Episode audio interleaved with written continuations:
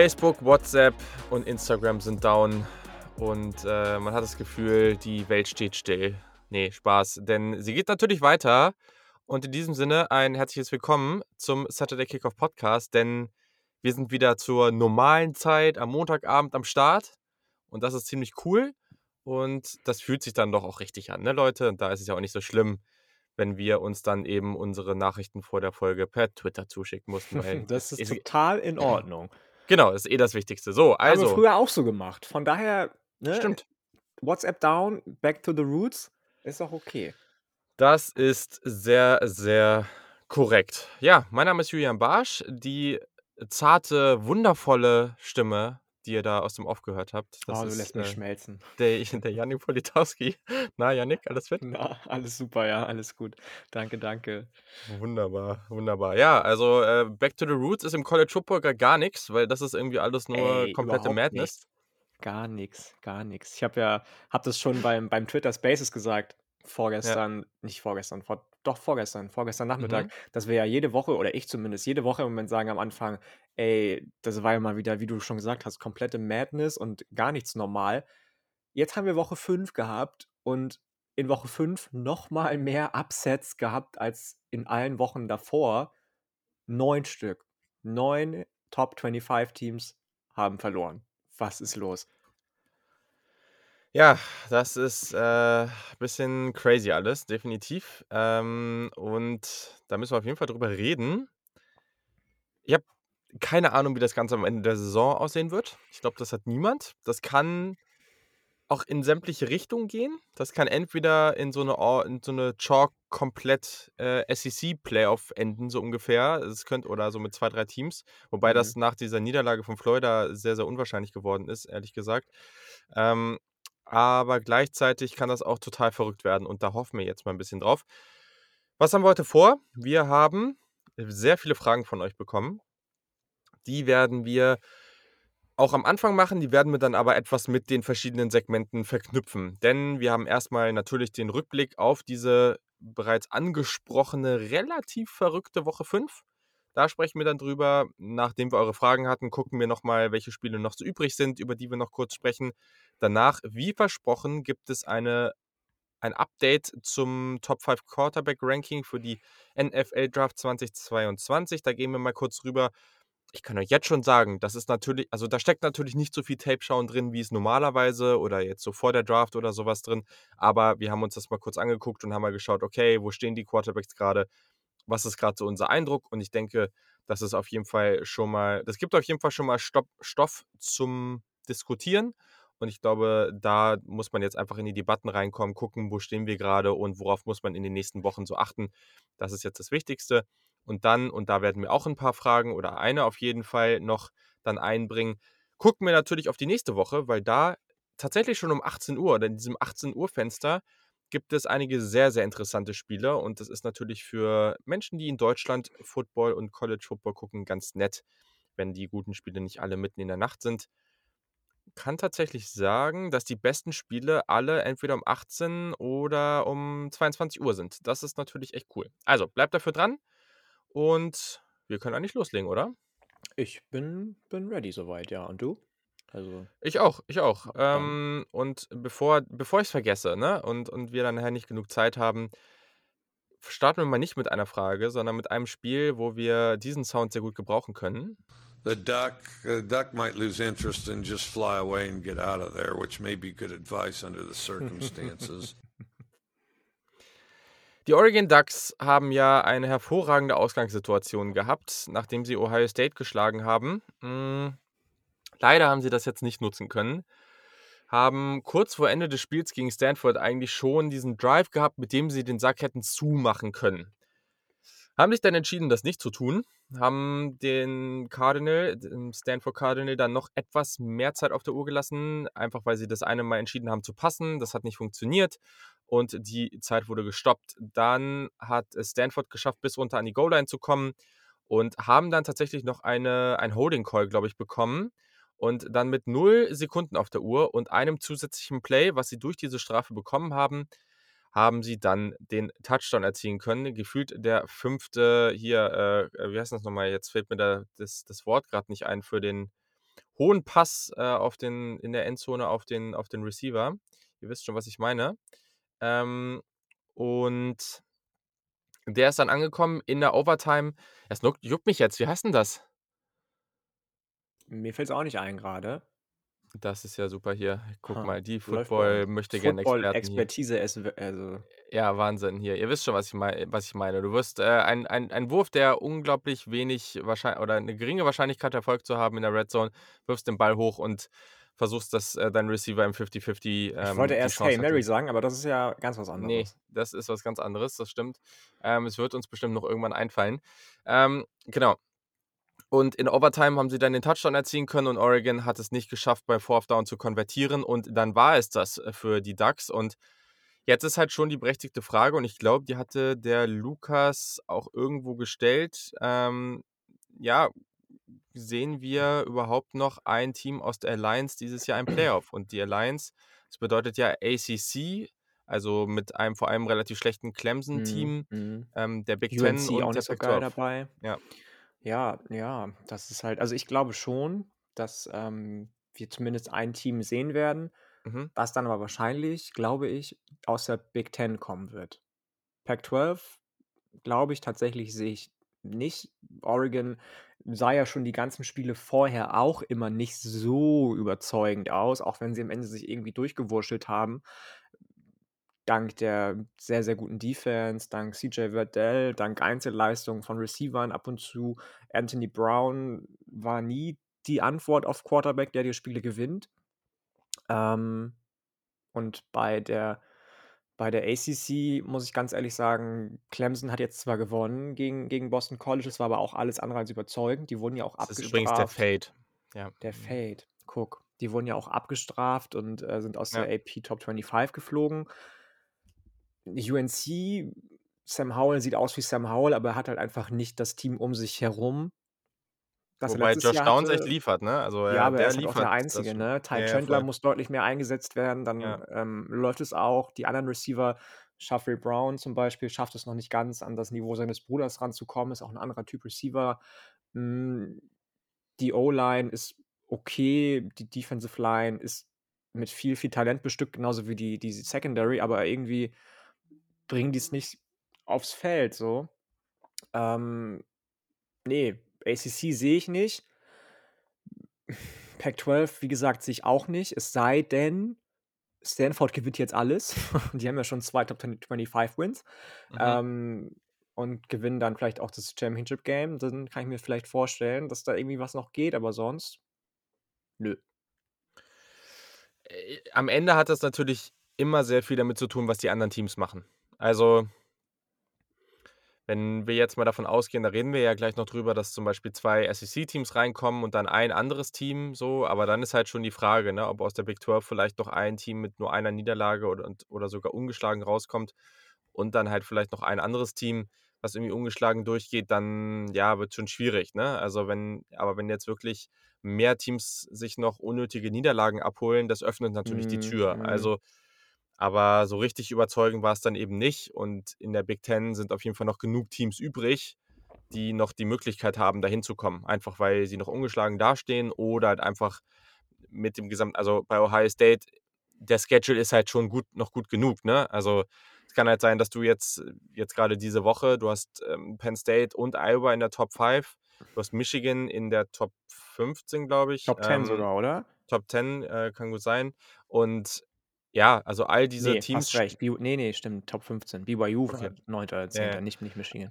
Also, und du hast all diese Teams potenziell noch auf dem Schedule. Es kann natürlich sein, dass du im Championship Game, wenn du die anderen beiden gewinnst, dann auf Iowa zum Beispiel triffst. Und das wäre natürlich dann auf einmal, also du hast gerade vier Big Ten Teams in der, in der Top 10, glaube ich. So war es nämlich. Und deswegen glaube ich auch, dass Michigan so hoch ist. Jetzt muss ich nochmal gucken hier. Ähm, aber das ist, bedeutet auf jeden Fall, dass dieser Schedule das noch erlaubt. Und da bin ich mir halt nicht sicher, ob das bei Oregon überhaupt so sehr möglich ist. Mm, Ähm, mm. das wird schon sehr, sehr schwierig. Das muss man schon sagen. Genau, Michigan ist auf 9. Also BYU ist auf 10. So rum, ja, Ähm, du? Guck. Penn State ist auf 4, Iowa ist auf 3 und Ohio State ist gerade auf 7. Was irgendwie witzig ist, weil sie gegen Oregon verloren haben und jetzt einen Platz vor Oregon stehen. Ja. Also, ich sehe gerade, hast du mir dreimal den Zencaster-Link geschickt? Habe ich? ja, irgendwie Ja, habe ich den dreimal. Das ploppt gerade auf, dass ich den dreimal bekommen habe. Ja, das war, glaube ich, eben, weil eben hat Twitter auch angefangen rumzuspinnen. Da habe ich Ja, schon gedacht, ja. so, okay, jetzt wollen ja alle, alle Mhm, äh, mhm. Netzwerke nicht mehr. Ähm, aber ne, wir haben es ja geschafft zum Glück. Okay, sehr, sehr schön. Genau, also dann lass uns mal weiter in die Fragen reingehen. Hm, eine Frage, die wir wirklich, äh, ich weiß nicht, wie oft bekommen haben, locker 6, 7 Mal.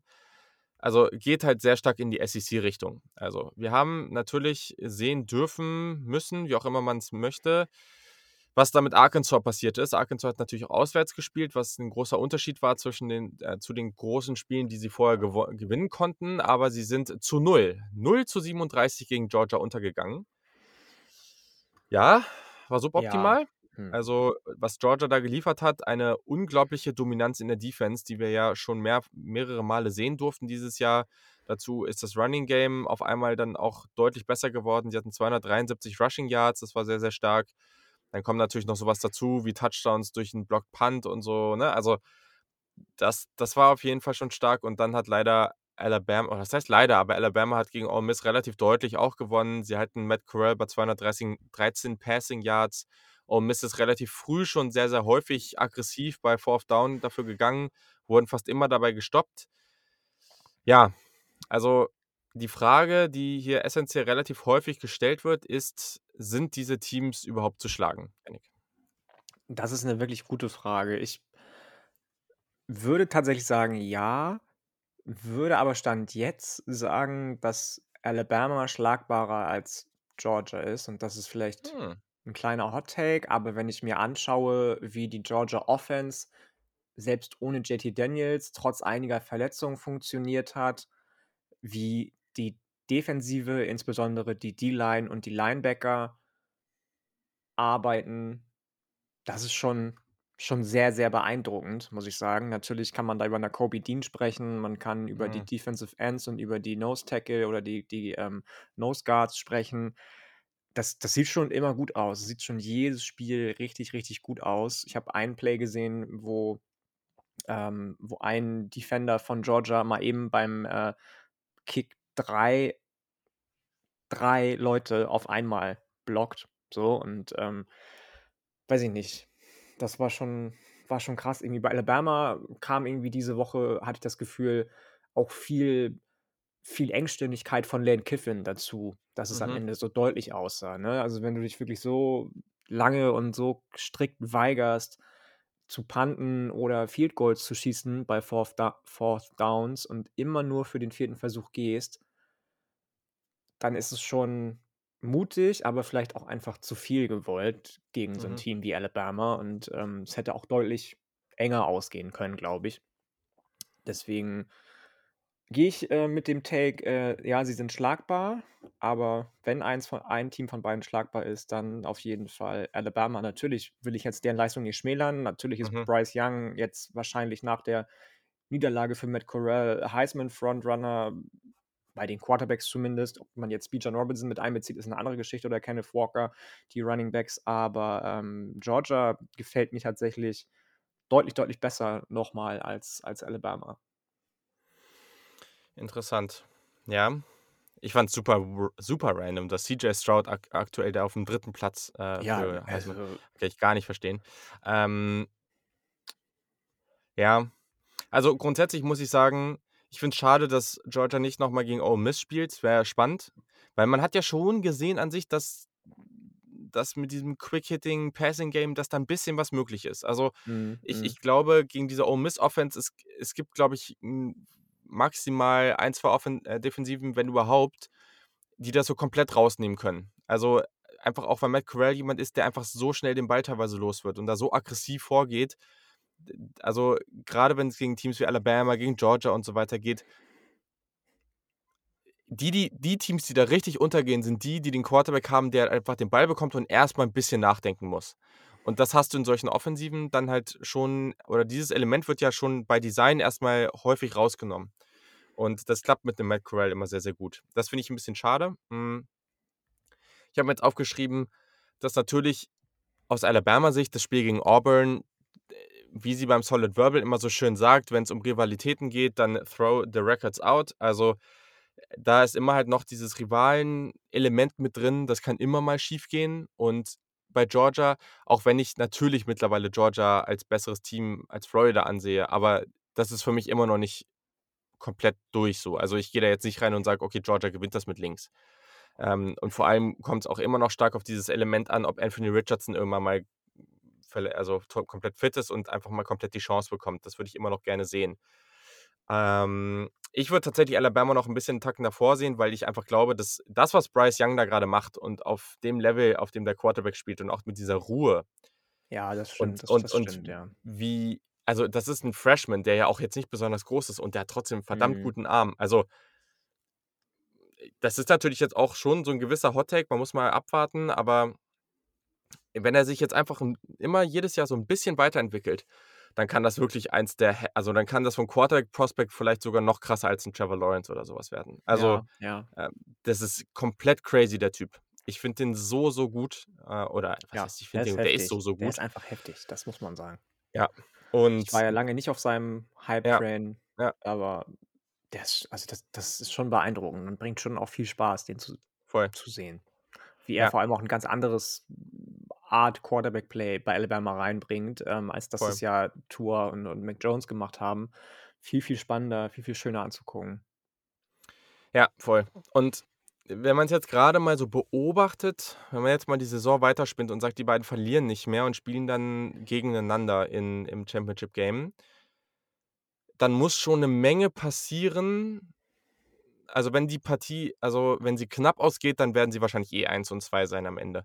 Wenn jetzt ein Team deutlich gewinnt, dann müsste man mal abwarten, wie sich der gesamte restliche College Football entwickelt. Ob da ein anderes Team vielleicht bei Null steht oder, also muss ja dann, also ob ein anderes Team noch bei Null steht zum Beispiel äh, und einen einigermaßen guten Schedule hatte, um da noch zwei vorzurücken. Ähm, das müsste man dann halt einfach mal beobachten und schauen. Äh, aber die Wahrscheinlichkeit, dass sie dann im Halbfinale aufeinandertreffen, ist relativ gering. Ja, dann könnte das am Ende tatsächlich auch das Finale werden. Aber das Element, was da halt mitspielt, ist natürlich, dass sich andere Teams noch weiterentwickeln können. Also es gibt gerade gegen Georgia und Alabama ist es eben, du musst schon ein gewisses Talentlevel einfach mitbringen, um da überhaupt erstmal eine Chance zu haben, wenn du da aufs Feld kommst. Und ja, weiß ich nicht. Also das kannst du, die Teams kannst du easy an einer Hand abzählen, die das vielleicht nur annähernd haben und die müssen sich dann noch deutlich entwickeln. Also vor allem so die Das Ohio halt, States und ne? Oklahomas Ja, dieser, ja, dieser genau. Welt, die müssen halt einfach noch einen, einen deutlichen Sprung machen bis zum Ende des Jahres und dann Sahnetag haben. Dann ist es vielleicht möglich. Äh, will ich jetzt nicht ausschließen, einfach wenn du das Talent anguckst, was da rumläuft. Aber aktuell, wenn man jetzt eine Prediction machen würde, wäre alles andere als ein Finale zwischen Alabama und Georgia, was sicherlich sehr unterhaltsam wäre, ähm, wäre sehr oder ist eher unrealistisch. Ja, ja, dann ist doch jetzt genau das richtige Jahr, um einfach mal Cincy den Spot zu geben. Ich meine, die ganzen letzten Jahre sind immer Teams wie Oklahoma ins Playoff gekommen, um sich dann abschlachten zu lassen von Alabama und Co. Die strugglen jetzt, also obwohl sie bei 5 und 0 stehen, zum Beispiel Oklahoma, Ohio State struggelt ein bisschen, obwohl sie auch bei 4 und 1 stehen. Ähm, dann gib doch einfach mal Cincy den Shot und aber da sprechen wir gleich noch drüber. Ja, also äh, gab ja jetzt schon so halbe Über, äh, Übergänge zu zwei Themen. Also einmal, weil du eben schon von Heisman-Kandidaten gesprochen hast, hier kam die Frage von MP Rotte, M. Rotte, wie auch immer, keine Ahnung. Ähm, sollte man Travian Henderson in die erweiterte Heisman-Diskussion einbeziehen? Und was man natürlich sehen muss, er hat jetzt, glaube ich, ein bisschen über 500 Rushing Yards und der gute Blake Corum von Michigan, der Running Back, der ja auch sehr spannend ist, der hat ebenfalls, also der hat, glaube ich, irgendwie 20 Yards mehr, also ähnliche Richtung, hat dafür aber 30 Carries mehr gebraucht. Und das ist natürlich schon enorm. Und Trevin Henderson spielt eine sensationelle Saison. Aber aktuell, also es gibt schon auch noch sehr, also gerade, ich, ich glaube eh nicht, dass es ein Running Back wird, aber Nee. wenn, Wenn- überhaupt, muss man natürlich Bijan Robinson reinschmeißen. ja. Und sonst gibt es natürlich auch noch ganz andere Jungs, ne? Also solche Spieler wie Cynthia McCormick von UTSA oder so. Der wird es halt niemals, weil der bei so einer Uni spielt. Aber Kenneth Walker. er Kenneth so Walker natürlich. Ne? Also ist noch ein bisschen früh. Aber wenn wir dahin kommen sollten, dass Running Backs wieder eine Chance bekommen, ähm, ja, ist Trevin Hen- Henderson, glaube ich, in den nächsten Jahren definitiv ein Kandidat dafür. Also, Absolut, absolut. Heftiger Spieler. Ja. Ja. Genau, ich du glaub, hast es eben. den bei Fantrax, ne? Ähm, kann gut sein. Ja, ich ich hoffe, glaub, ja. der ist auch aufgestellt. Natürlich. Sehr gut. Top. Ähm, genau, dann, äh, du hast es eben schon kurz angesprochen. Der Andi hat auch gefragt, ob die Bearcats, also Cincinnati, das erste Mighty Five Team in College Football Playoffs werden. Ich glaube, die haben dieses Jahr echt eine Chance und ich freue mich ein bisschen, weil ich habe vor der Saison ja auch getippt, dass sie diesen ganzen Schedule, den sie bisher hatten, auch ungeschlagen schaffen. War natürlich jetzt ein schöner Sieg gegen Notre Dame. Sehr, sehr Mhm, stark, was sie da mhm. gemacht haben. Auch, äh, auch auswärts. Also schöne Geschichte. Ah, Ich, ich bin irgendwie immer noch, auch wenn mittlerweile in diesem Jahr so viel verrückter Kram, eigentlich haben sie auch das Resümee dieses Jahr. Aber ich, ich glaube irgendwie erst, dass es passiert, wenn ich sehe. Es, keine Ahnung. Ja, das Ding ist, Notre Dame muss jetzt halt wieder gewinnen. Alle Spiele, die sie noch haben. Ja, Sonst sieht der Das wäre gut für Cincinnati, sie. Ja. genau, das wäre gut für Cincinnati. Genauso muss Indiana mal anfangen, ein bisschen aus dem Kram zu kommen, weil sonst steht Indiana am Ende der Saison bei 5 und 7 und dann fragt auch keiner mehr nach, hat Cincinnati eigentlich gegen Indiana, Indiana gewonnen oder nicht, weil das Indiana aus dem letzten Jahr sind sie halt nicht mehr. Ähm, warum auch immer, das finde ich ganz, ganz seltsam. Ist ja ein relativ zusammenbleiben oder gebliebenes Team eigentlich. Und dann kommt noch dazu, dass sie halt auch nicht mehr verlieren dürfen. So, ne? klar, in der, in der AAC gibt es jetzt nicht unbedingt die Teams, die ihnen ansatzweise gerade gefährlich werden können. UCF hat Dylan Gabriel verloren, der zum Beispiel auch aus Mhm. meinem Top 5 Quarterback-Ranking rausgefallen ist, das gleich noch kommt. Kleiner Spoiler, aber auch nur, weil er verletzt ist. Und vielleicht ja sogar nochmal 2022 zurückkommt. Wer weiß das. Mhm. Ähm, bei SMU, gegen die spielen sie, glaube ich, gar nicht. Aber ist ja auch egal. Houston werden sie schlagen, glaube ich, auch wenn die gut aussehen im Moment. Das ist, ja, das ist irgend, also ich sehe das schon kommen, dass es wieder irgendeine Ausrede geben wird, warum sie sie nicht reingenommen haben. Und wenn es wieder nur ist, der Schedule hat uns nicht überzeugt, wen willst du noch schedulen? Wenn nicht ein Indiana-Team, das letztes Jahr überragend war, wenn nicht Ja. Notre Dame, das letztes Jahr im Playoff war, dann weiß ich halt auch nicht. Ne? Das, dafür sind sie halt ein Group of Five Team oder ein Mighty Five Team, wenn es diesen Term noch gibt. Das nun mal von zwölf Spielen zehn Spiele gegen Conference-Gegner hat. Das ändert sich ja 2023 hoffentlich, wenn sie dann Power Five Opponents haben, mit meinetwegen Oklahoma State, mit TCU. Vielleicht sind das dann Siege, die mehr wert sind. Aber wenn sie dieses Jahr nicht ins Playoff kommen, dann sehe ich die nächsten beiden Jahre, die sie in der SEC sind, auch nicht mehr. Yes, genau. Dann hat der Dennis noch ein paar Fragen gestellt. Die erste, wie sehen aktuell in der Big Ten die Kräfteverhältnisse aus? Also so eine Art Top 5 Power Ranking, unabhängig der Polls. Und ja, fand ich auch nicht so einfach. Also, ich glaube, wir werden da in den nächsten Wochen und vor allem auch jetzt in der nächsten Woche bereits sehr, sehr viel zu erfahren. Und also ich habe jetzt mal so gerankt und das ist jetzt wirklich nur auf die Leistung dieses Jahr bezogen und wie man es aktuell ranken müsste. Ich kann da noch danach Mhm. noch was dazu sagen. Also ich habe jetzt aktuell auf 1 Iowa, auf 2 Penn State, auf 3 Michigan, auf 4 Michigan State und auf 5 Ohio State. Ja, Aber genau so habe ich es auch. Okay. Aber das ist natürlich auch eine Basis. Also ich, ich glaube halt, dass im direkten Duell wahrscheinlich Ohio State gegen all diese Teams gewinnen wird. So, also zumindest würde ich da jetzt erstmal von ausgehen. Das Ich glaube tatsächlich dieses Jahr, Entschuldigung, dass ich dich unterbreche, aber ich glaube tatsächlich dieses Jahr, wenn ich mir die Defensive Line von Michigan angucke und das. Playdesign, das sie spielen unter dem Defensive Coordinator, ich habe gerade seinen Namen vergessen, ich muss mal kurz ins Dokument gucken, der Defensive Coordinator von Michigan Ja, habe ich der mir auch aufgeschrieben, von Mike Typ von McDonald, genau von Baltimore. ähm, Ja, ja. glaube ich schon, dass da dieses Jahr was gehen könnte.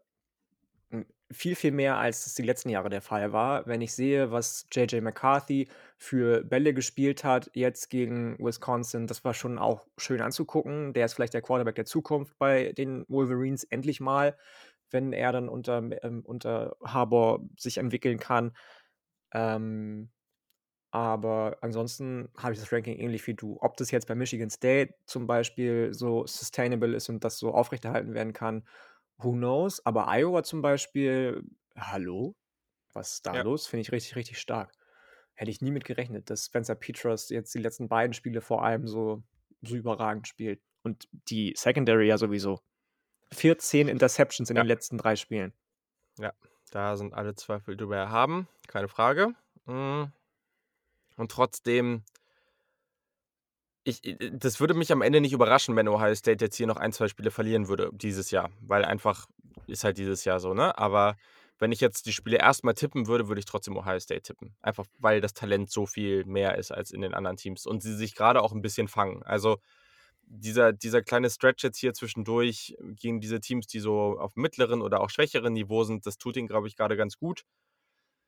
Muss noch mal abwarten. Ich habe schon irgendwo die Hoffnung, dass das gegen Michigan mal wieder ein spannendes Spiel sein könnte, aber gleichzeitig würde es mich auch wieder nicht überraschen, wenn sich Ohio State, wie gesagt, fängt und Michigan dann einfach völlig raushaut. Das, dazu ist die, sind die offensiven Waffen einfach zu groß.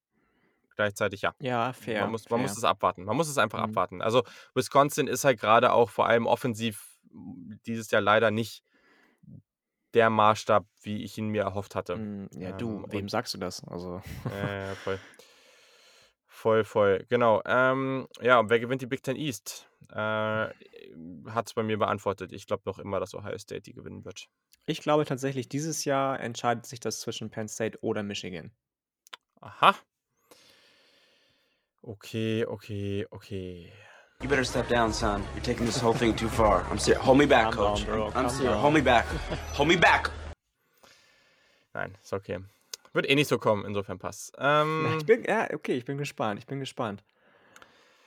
Äh, da, da, da, da, da. Ähm, hier ist auch mal nochmal eine Frage. Wer ist euer most slept on Quarterback bisher? Werfen mal Kenny Pickett in den Ring. Ich habe das jetzt. Ich weiß nicht, ob das jetzt auf College Football oder auch die NFL Draft bezogen ist. Wenn man es jetzt auf den College Football bezieht, würdest du da zustimmen? Mm, Ich habe eben auch überlegt tatsächlich, ob ich den mal in den Raum werfe, egal ob für das, das Draft-Ranking oder nicht. Ich weiß nicht, ob der tatsächlich so den, den Bild hat für einen NFL-Quarterback. Der ist ja, ist zwar ähnlich groß wie Justin Herbert zum Beispiel, aber viel, viel schmaler nochmal, viel, viel weniger agil, so, aber ein sehr intelligenter Quarterback einfach, Mhm. der wenig falsche Entscheidungen trifft und anscheinend auch endlich mal einen vernünftigen offensiven Gameplan von Nadusi beiseite gestellt bekommt. Mm, Ich würde aber, ja, weiß nicht, ob ich Kenny Pickett sagen würde. Nee, also ich fand jetzt zum Beispiel von bei Tennessee Hendon Hooker ganz spannend, der ganz gut Mhm. ins System Heupel zu passen scheint. Mm, Und außerdem den, den äh, BYU Qu- Quarterback, der Zach Wilson ersetzt. Ich habe äh, J- J- Jaren Hall heißt er, irgendwas mit Ja. Hall. Ja. Ähm, den finde ich auch ganz spannend. War das nicht Darren Hall? Oder? Darren Keine Hall Ahnung, nee, kann auch Darren Hall sein. war letztes Jahr der San Diego State. Ähm, Auf jeden Fall sind wir uns bei Hall einig beim Nachnamen. Ja. Ähm, der macht Doch, seine Sache Darren- auch Darren Hall, erstaunlich, Ja, Darren Hall. Mhm. erstaunlich gut. Und du hast ja auch schon bei Western Michigan den Quarterback vor ein paar Wochen schon mal genannt. Ansonsten habe ich, glaube ich, aber keinen, den ich da irgendwie in den Raum werfen würde. Von Western Kentucky den Quarterback noch, habe ich neulich schon mal angesprochen. Ja, Zappi oder wie auch immer man ihn äh, ausspricht. Genau, genau. Genau, und davor Caleb Allaby von Western Genau. Michigan. Ja. Ja, also, genau. Ich denke, das sind alles gute Namen. Zwei Spieler, die in den letzten Wochen, Monaten und auch Jahren schon fast äh, auch immer wieder spannend waren, sind halt auch Brandon Armstrong von Virginia und Devin Leary von NC State, Ja, Devin Leary, das, das stimmt, ja. Da ist was dran. die immer wieder echt coole Sachen machen. Ähm, sollte man auch nicht unterschätzen, weil am Ende Team wie Virginia, die halt irgendwie andauernd viele Punkte auflegen, die Teams gibt es zwar immer wieder, aber naja, der Quarterback muss ja auch einiges richtig machen dabei. Äh, und das ist, also die kriegt man ja nicht so richtig gestoppt und daher, die sind durchaus interessant. Die wollte ich mir auch noch mal ein bisschen genauer angucken. Aber ja, also gerade jetzt im, im Kontext von College Football, das sind halt einfach so Teams, die darfst du nie unterschätzen, weil die offensiv einiges aufs Feld bringen. Ja, ja, das gehe ich mit. Okay, so, noch eine Georgia-Frage. Dann hier. Also, was sagt dieses Spiel über Matt Corral aus? Nix.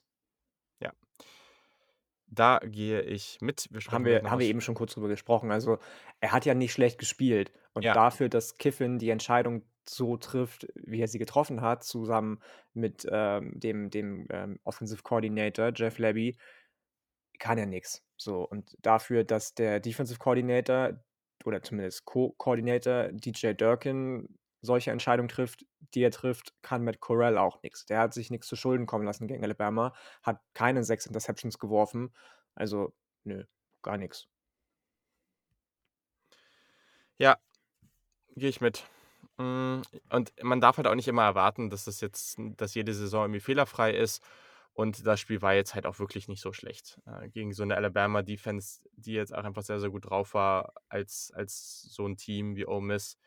ja, meine Güte. Also ich würde es jetzt einfach nicht überinterpretieren. Man muss sich sowas natürlich angucken, aber jetzt deswegen zu sagen, also da gab es andere Quarterbacks, die viel höher gegangen sind oder die hochgegangen sind, die ganz andere Spiele hatten. Deswegen. Genau, so. Gehen wir nochmal weiter. Hier kam eine Frage zum Play-Calling bei Oregon. Muss ich ehrlich gesagt sagen, habe ich zwar mir im Nachhinein ein bisschen was zu angeguckt, aber nicht so viel, dass ich da jetzt wirklich was zu sagen könnte. Weiß nicht, wie es bei dir aussieht. Hm, nö, habe ich auch nicht so viel nicht so viel gesehen. Wie gesagt, ich habe halt du kannst halt auch keine Bäume ausreißen mit mit Brown als Quarterback. So, und da musst du irgendwie konservativ rangehen, weil er dir gar keine anderen Chancen lässt. Wenn man immer wieder auf CJ Verdell das Ganze runterbrechen würde, warum nicht? So, das klappt bei Texas ganz gut mit Steve Sarkisian und Bijan Robinson. Das hat Sarkisian Ja. auch kapiert jetzt, dass er seinem besten Spieler den Ball in die Hände Ja. geben muss, auch wenn es irgendwie eindimensional ist. Aber der findet immer wieder Wege, Robinson, um die Defensiven vor Probleme zu stellen. Warum macht man das bei Oregon nicht auch einfach mit CJ Verdell? Das ginge in eine ähnliche Richtung, glaube ich. Von daher würde ich das schon irgendwie auch ähm, kritisieren wollen. So. Ja. Also, gerade in der Red Zone hat man halt auch wieder an einigen Stellen gemerkt, wie spielerisch leicht es für Brown teilweise ist, einfach ähm, für Touchdowns zu laufen. Der, die eine Interception, die war natürlich crazy, aber das war halt auch seine erste für Oregon. Da hat er den Spieler halt einfach schlichtweg nicht gesehen. Das, das äh, ist sehr offensichtlich, sonst würde er den Ball niemals so werfen. Ja, gut, ne? Also, man kann da schon noch mehr rausholen, definitiv. Ähm, ich, ich weiß nicht, ob Anthony Brown wirklich diese Offense so sehr limitiert. Man, man muss ihn halt auf eine gewisse Art und Weise nutzen. Aber ich glaube, ich, glaub, ich habe mich am Anfang der Saison und auch gerade gegen Ohio State irgendwie, ich fand ihn da irgendwie ziemlich cool und vielleicht wünsche ich mir auch weiterhin noch zu sehr, dass er dieses Bild nochmal bestätigen kann. Ähm, ist Matt Corral trotz Alabama-Spiel noch Heisman-Kandidat 1? Heisman-Kandidat 1 sicherlich nicht, aber ich finde es jetzt nicht unrealistisch, wenn das Rest des Jahres er da wirklich, ein, also wirklich was abbrennt, dass er da nicht noch eine Chance hat. Kommt drauf an, so, ne? Sie spielen ja jetzt nächste Woche zum Beispiel gegen Arkansas, das, Ja. das Duell der Verlierer aus Woche 5 quasi. Wenn er die Leistung aus dem letzten Jahr quasi ungeschehen machen kann und statt fünf Interceptions wieder für drei Interceptions wirft und für vier läuft oder andersrum, auch nicht schlecht, so wenn man sich die bis jetzt äh, gespielte Saison der, der Defensive der Hawks irgendwie anguckt, Ja. die gerade in der Secondary sehr, sehr gut war, mm, dann kann es auch schon wieder anders aussehen, finde ich. So, und Alabama spielt gegen, lass mich kurz gucken, in nächster Woche gegen, oder haben die eine Bye Week? Nee, gegen Mississippi State, die Texas A&M geschlagen haben. Ja. Weiß ich nicht. Also klar, es ist unwahrscheinlich, dass Alabama da irgendwie struggelt, aber wer weiß das? So, who knows? Nee, gar nicht. Ole Miss spielt gegen Tennessee, Entschuldigung.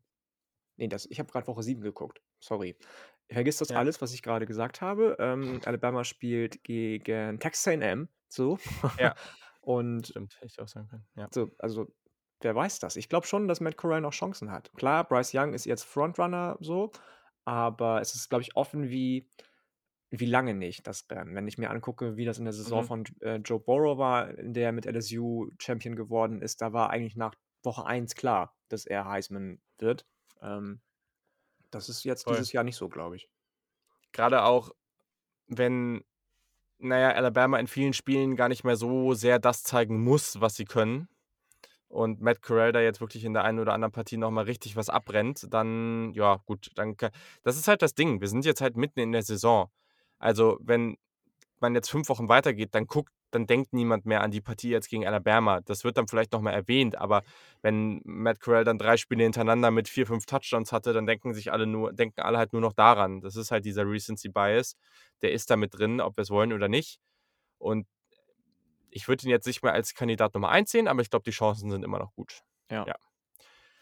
Genau, dann fragt Stefan völlig zu Recht, wie skeptisch ist Julian eigentlich immer noch gegenüber Georgia?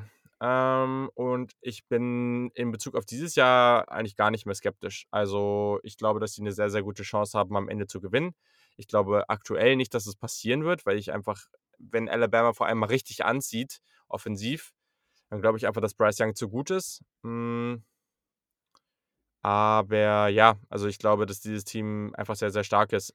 Es wäre halt schön zu sehen, diese Defense dieses Jahr halt mal gegen, also leider schaffen es einige andere der besten Teams offensiv nicht dahin, wo sie es vielleicht hinschaffen könnten. Und das, vielleicht schaffen sie es bis Ende des Jahres noch, ne? Also in Oklahoma, in Ohio State, äh, Clemson und so weiter. Und das wäre natürlich eigentlich cool zu sehen, wenn man da nochmal das ein oder andere Matchup sehen würde äh, oder ein Matchup außer gegen Alabama dann äh, sehen würde, was, wo sie dann auch nochmal herausgefordert werden. Das, das wäre natürlich cool, weil zum Beispiel bei Ohio State, naja, wenn, wenn CJ Stroud oder wer auch immer dann Quarterback spielt, wirklich dann noch weiterhin sich festigt und wirklich einfach gut spielt, dann glaube ich zwar, dass Georgia eine ganze Menge gegen diese Offense machen kann, aber ich glaube trotzdem nicht, dass sie diese Receiver das ganze Spiel in den Griff bekommen. Also ich glaube einfach nicht, dass es Mhm, geht. mhm. Ähm, und, und dann ist das einfach spannend. Ich glaube trotzdem aktuell, dass Georgia das Spiel gewinnen würde, aber es wäre trotzdem sehr, sehr interessant und es wäre cool. Und ich, ich habe halt keinen besonderen Spa besonders großen Spaß an erstens wenig Offense, ähm, weswegen, also ich finde Georgia auch einfach über, ich kann Georgia einfach persönlich nichts abgewinnen. Das hat keinen richtigen Grund. Nö, Ich, Dito, ich kann, Dito. Ich ich hatte auch kann ein gar. Gespräch mit, mit, mit Dings hier, mit Stefan und, und Kiel, aber ich kann trotzdem Alabama und Georgia beiden nichts abgewinnen. So, das hat ja nichts damit zu tun, dass ich denen den Erfolg nicht gönne. So. Ja, genau. Und, ähm, und auch diese, also die Defensive ist halt cool, aber solche Spiele wie jetzt so, pf, ja, also ich habe halt zehnmal lieber ein cooles Shootout, wo es halt richtig abgeht. Ähm, das ist halt, ja, weiß ich nicht. Also das äh, ist halt gerade auch ein bisschen nervig, wie Ah, gut Alabama und Georgia sind. gucken.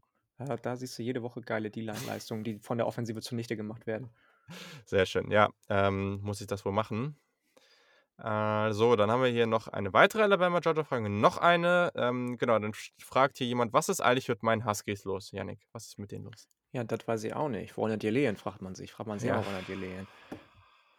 Kann ich dir nicht sagen. Das ist wirklich, also, Crazy, ne? ja, wenn jetzt Sam Hewitt nicht nächstes Woche mal startet, dann weiß ich auch nicht. So, das ist, oder meinte er die NYU Huskers? Ich glaube nicht.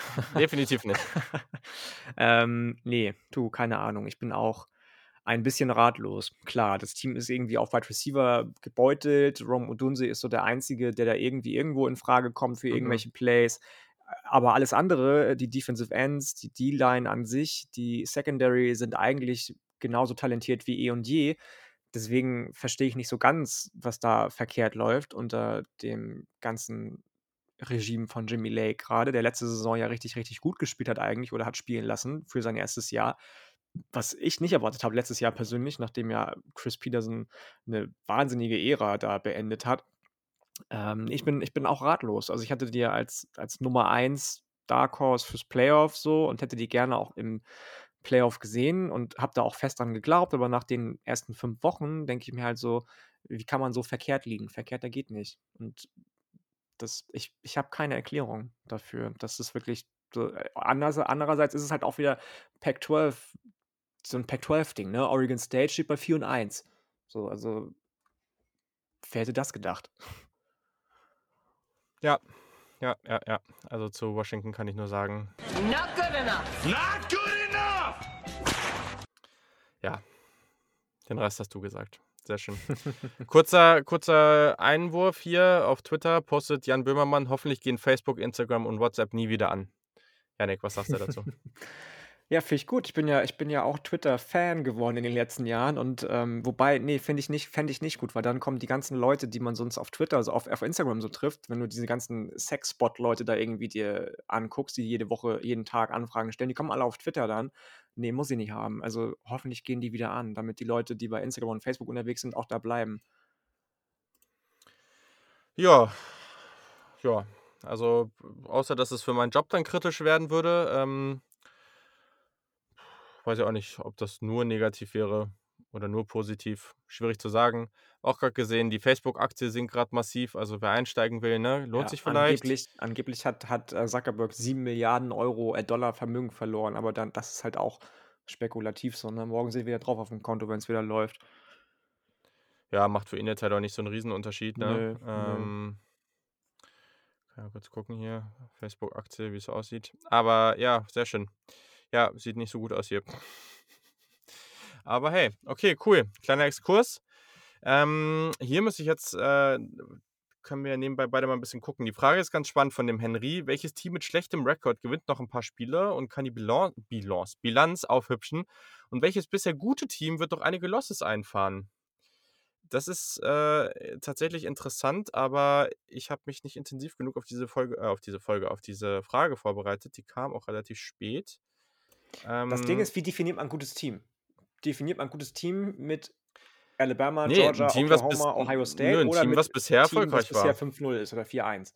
Ja, würde ich So, dann würde ich halt ganz klar sagen, auch wenn das jetzt kein Rant gegen diese Teams ist, ich kann mir nicht vorstellen, dass Oregon Wake State bei Forest. dem sehr pori positiven Rekord bleibt. Bei Wake Forest wäre ich vorsichtig. Da glaube ich schon, dass die jetzt so 'n bisschen auf so 'ner Welle schwimmen. Sam Sam Hartman ist 'n toller Quarterback. Die haben 'ne tolle Defensive Line, die haben tolle Receiver. Das mit Ähm Oregon State war mir gar nicht bewusst, dass die so stehen. Ja, ja, Crazy. das ist echt krass. Ja, das ist äh, ne, das ist nicht nachhaltig. Ne, das glaube ich auch nicht. Und, ähm, San Diego State zum Beispiel, Mountain West Conference muss man gucken. Da hätte ich auch nicht mit gerechnet, Mhm. dass die bis jetzt ungeschlagen stehen. Und, ähm, ansonsten glaube ich zum Beispiel auch nicht, dass Mississippi State nachhaltig gut ist. Ich will die nicht jedes Mal schlecht machen und Mike Leach. Das war echt beeindruckend jetzt gegen Texas A&M, was sie gespielt haben, dass er endlich mal Erfolg zu haben scheint mit der Air Raid Offense und die endlich mal final installiert zu haben scheint. Aber die gewinnen nicht noch zweimal gegen den gegen den, äh, haushohen Favoriten. Das glaube ich einfach nicht. Ähm Ja, bei schlechten Teams, ähm, da wird eins der beiden Teams nächste Woche jetzt 'n Kickstart bekommen im Topspiel zwischen der University of Massachusetts und UConn, die grad bei 0:5 und 0:6 stehen. Also, eins der beiden Teams könnte dann am Ende noch ganz, ganz oben angreifen. Ja, ja. Also, ja, warum nicht? Oder auch nicht. Ja, was denn mit Wisconsin? Wisconsin steht bei 1 und 3. Also, wenn das so weitergehen würde, wäre das auch schon 'n bisschen verrückt, ne? Also, das wäre also, würde ich jetzt auch erst mal nicht mit rechnen. Ich glaube, die könnten schon dass die am Ende schon noch Bowl eligible sind, da würde ich mit damit würde ich jetzt schon noch rechnen. Ja, das das ja, das glaube ich schon. Das sie haben halt 'n relativ einfachen Restschedule. Ja, sie spielen noch gegen Indiana äh, gegen Iowa, aber ansonsten auch nur noch in Anführungsstrichen gegen Illinois, gegen Army, gegen Purdue, Rutgers, die äh, jetzt wieder sich schwer getan haben. Was heißt schwer getan haben? 'N Blowout erlebt haben gegen Ohio State und davor gegen Michigan ja auch schon relativ viel liegen haben lassen. Northwestern ist dieses Jahr gar nicht da, wo sie sein wollen. Nebraska und Minnesota sind auch nicht die krassen Favoriten. Also, ich kann mir schon vorstellen, dass die aus den 1, 2, 3, 4, 5, 6, 7, 8 Spielen, die jetzt noch kommen, 6 oder 7 Siege holen. Und dann stehen sie halt doch bei 7:5 oder 8:4 so und dann ist die Saison auch okay für Wisconsin. Ja, ja, ja. Ich meine, am Ende waren die Erwartungen andere, ne? Aber Mhm, mhm. Das, äh, trotzdem anderes Team ist natürlich jetzt auch relativ, aber weiß ich jetzt halt nicht, ne, was mit Clemson ist. Also, weil das, was sie bisher machen, das ist eigentlich sehr schlecht für ihre Verhältnisse. Die werden halt schon noch 'n paar Spiele gewinnen, aber wenn wenn die so weitermachen wie bisher, ne, und regelmäßig wenig Punkte erzielen, dann kann das auch noch sein, dass sie auch noch vielleicht ein ein, 2, 3 Spiele verlieren. Und dann bin ich auch gespannt, was da los ist, weil das darf dir da eigentlich nicht passieren. Also Ne, eigentlich nicht. Ja, und dann ja, also Pittsburgh könnte ich mir vorstellen, dass die, auch wenn das grade sehr gut läuft und Jordan Addison ja vor allem, der Wide Receiver, da völlig ausrastet. Maschine. Gleichzeitig kann ich mir vorstellen, dass Pittsburgh wieder 'n typischen Pittsburgh macht und einfach am Ende Ja, irgendwie völlig ja, abrauscht. Das mich ja. nicht überraschen. Ähm, Syracuse steht grad bei 3 und 2, das wird am Ende auch nicht so aussehen. Äh, und Florida State steht grad bei 1 und 4. Vielleicht können die da noch 'n bisschen was dran ändern. Das glaube ich halt wirklich nicht. So wie die bis jetzt Ja. spielen, kann ich mir beim besten Willen nicht vorstellen, dass da noch irgendwas in irgendeine Richtung, die auch nur ansatzweise positiv ist, ähm, passiert. Miami steht bei 2 und 3, vielleicht ändern die noch 'n bisschen was dran. Duke steht bei 3 und 2. Das ist halt auch super weird, ne? Ja, Also komisch. Duke und North äh, und Syracuse haben grad 'ne positive Bilanz. Junge. Wild. Okay. Sehr wild. Ja, sehr schön. Okay, cool, dann haben wir die Frage auch erledigt. Ähm, und genau, also ich weiß nicht, haben wir noch 'n paar Spiele, über die wir noch nicht geredet haben? Die meisten haben wir Ähm. eigentlich. Wir haben ja, Baylor hat bei Oklahoma State leider verloren. Hätte ich gern gesehen, dass dieser Run von Baylor weitergeht, äh, konnten's aber am Ende dann ja, hatten dann noch 'n langen Touchdown von Abram Smith, dem Running Back, aber hat dann nicht ganz rei gereicht, obwohl Spencer Sanders keine gute Partie hatte. 3 Interceptions und da waren auch 2 dabei, die würde er, glaube ich, gerne wieder zurückhaben. Ja. Ja, ja, also ich ich finde es gut, dass Baylor verloren hat. Dann haben sie so 'n kleinen Knick jetzt, bevor sie gegen West Virginia spielen n Ja, nächste okay. Woche beziehungsweise diese Woche, Da kommen sie mit aber voller Energie zurück und klatschen Virgin äh, West Virginia richtig Nein, weg. nein, nein, nein, I doubt it, I doubt it, I doubt it. Ähm, Oklahoma State, bei denen weiß ich zum Beispiel nicht, wie sustainable das ist, ob die jetzt nicht vielleicht noch Ja. 2, 3, 4 Spiele verlieren.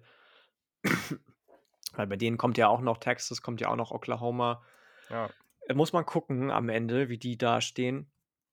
Ähm, ne, also, ja, weiß ich nicht, was gibt's noch für Spiele? Wir haben Oregon schon angesprochen, wir haben Iowa schon ganz kurz angeschnitten gegen Maryland. 7 Interceptions, war halt wirklich wieder crazy und gegen Maryland dachten alle, jetzt kommt vielleicht mal so das Spiel, wo sie ein bisschen Probleme bekommen mit, äh, Taulia Tagovailoa als gegnerischem Quarterback. Aber Pustekuchen, das Gegenteil war der Fall. Ja. Oklahoma hat sich wieder gegen Kansas State schwer getan, am Ende doch gewonnen. Florida, Kentucky haben wir jetzt noch nicht so viel zu Ah, gesagt. stimmt. Ähm, Kentucky 5 und 0. Ja. Ob die nicht vielleicht eins der Teams sind, die noch ein paar Spiele verlieren, wage ich tatsächlich zu bezweifeln im Moment. Für mich sieht das richtig, richtig gut aus, was da läuft. Aber ich meine, aber was das ist wahrscheinlich positiv, ne? Weil wer hätte gedacht, dass Will Levis irgendwie, ich glaube, irgendwie 76 Passing Yards hat und dass die gegen Florida gewinnen mit und dieser also, trotzdem das gewinnen. ist Genau, völlig genau. verrückt. Ja. Ja, ja, richtig, richtig. Habe ich auch nicht gedacht. Das ist schon, schon nicht schlecht. Die O-Line war halt immer schon gut, ne? Ja, Du hast ja absolut. schon de äh, äh, Kinnard heißt er, glaube ich, der O-Liner, Ja, ne, der so Darian den den ja. Draft-Hype bekommt, sowieso schon seit Saisonbeginn.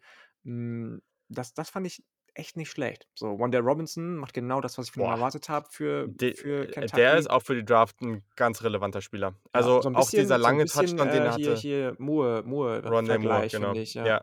Vielleicht nicht ganz das Gleiche, aber das, was der bei diesem langen Touchdown gemacht hat also, man muss schon sagen, so electric, das sind ganz, ganz wenig Spieler im College Football. Also, das ist richtig, richtig stark, was der da macht, muss man einfach sagen. Und er konnte dieses Jahr auch mal an einigen Stellen anzeigen, was er vertikal machen kann.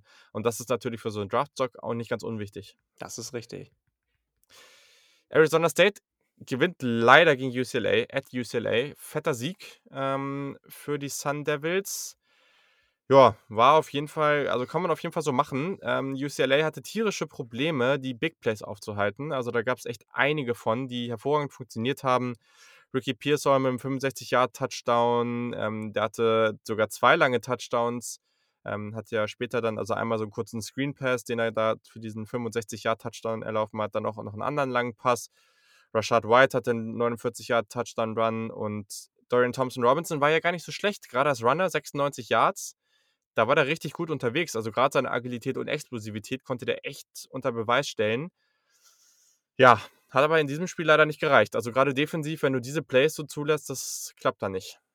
Ja.